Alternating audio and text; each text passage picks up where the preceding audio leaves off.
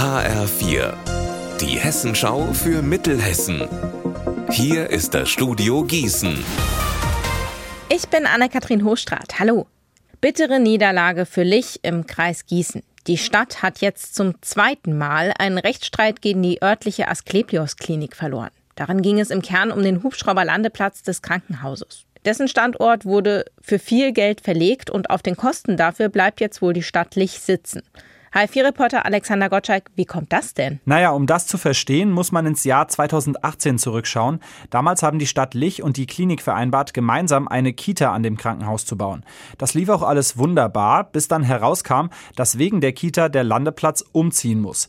Insgesamt 580.000 Euro sind dafür dann fällig geworden und seither streiten sich die Stadt und die Klinik darüber, wer diesen Betrag zu zahlen hat.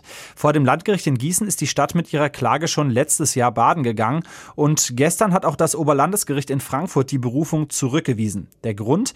Die Stadt hat sich verpflichtet, die Mehrkosten des Kita-Projekts zu übernehmen und dazu zählt laut dem Gericht auch die Landeplatzverlegung. In Marburg sind ab sofort wieder die sogenannten Umweltscouts unterwegs.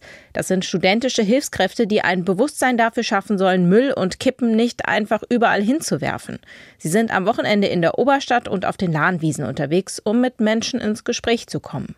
Eine von ihnen ist Katharina Wende. Sie erklärt, was sie da so macht. Also ich verteile einfach so Hundekotbeutel, Aschenbecher für die Leute zum Mitnehmen oder halt Müllbeutel und versuche einfach so ein bisschen die Stadt sauberer zu machen, indem ich den Leuten die richtigen Mittel an die Hand gebe. Die Studentin will, dass Marburg sauberer wird. Sie weiß nämlich aus eigener Erfahrung ganz gut, was passiert, wenn keiner aufräumt. Ich bin unten im Ruderverein und äh, bin dann entsprechend stromabwärts auch an der Lahn und ich sehe halt immer, was da so alles angeschwemmt wird. Fische es auch selbst dann raus, aber das hilft ja nicht, wenn ich da als Einzelperson zwei, drei Sachen rausfische. Und es hilft halt enorm, wenn die Leute auch mitarbeiten.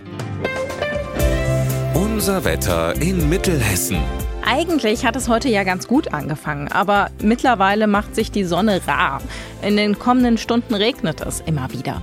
Bei 19 Grad in Kirchhain und 21 Grad in Nidderau.